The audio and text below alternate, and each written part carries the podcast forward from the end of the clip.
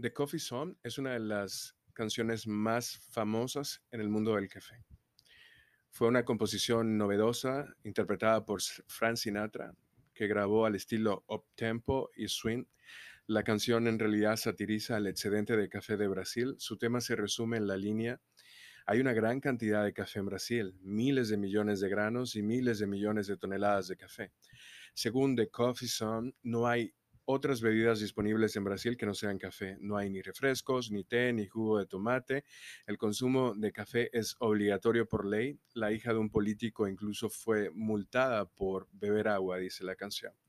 Esto no estaba realmente lejos de la verdad. La industria del café de Brasil, junto con su industria láctea, dominó la política brasileña durante más de 50 años. Para cumplir con la cuota de café de Brasil, la canción dice que los brasileños han encontrado formas novedosas de usar el café. Ketchup de café, encurtidos de café, perfume de café. Y dice también que hay tanto café que le ponen café al café en Brasil.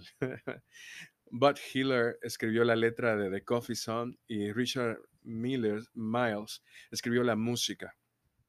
Hilliard escribió la letra de muchos éxitos y fue incluido póstumamente en el Salón de la Fama de los Compositores en el 1983.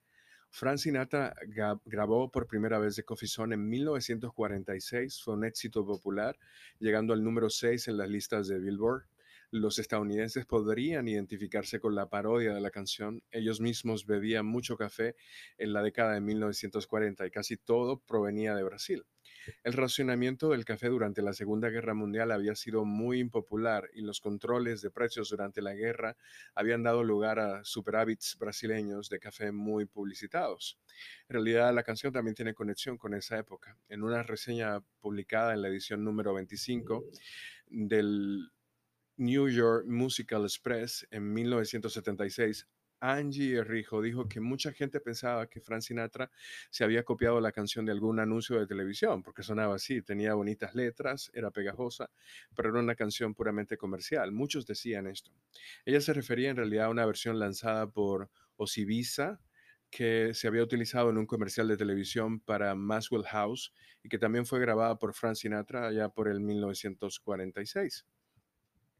Según el volumen cuarto de la undécima edición de la Enciclopedia Británica que se publicó en 1910, en 1906, 40 años antes de que se escribiera la canción, casi el 76% de las exportaciones de Brasil eran café y caucho, con un valor de 27.615.000 libras esterlinas. La canción del café realmente representa algo grande, una de las industrias más hegemónicas de café del mundo, Brasil.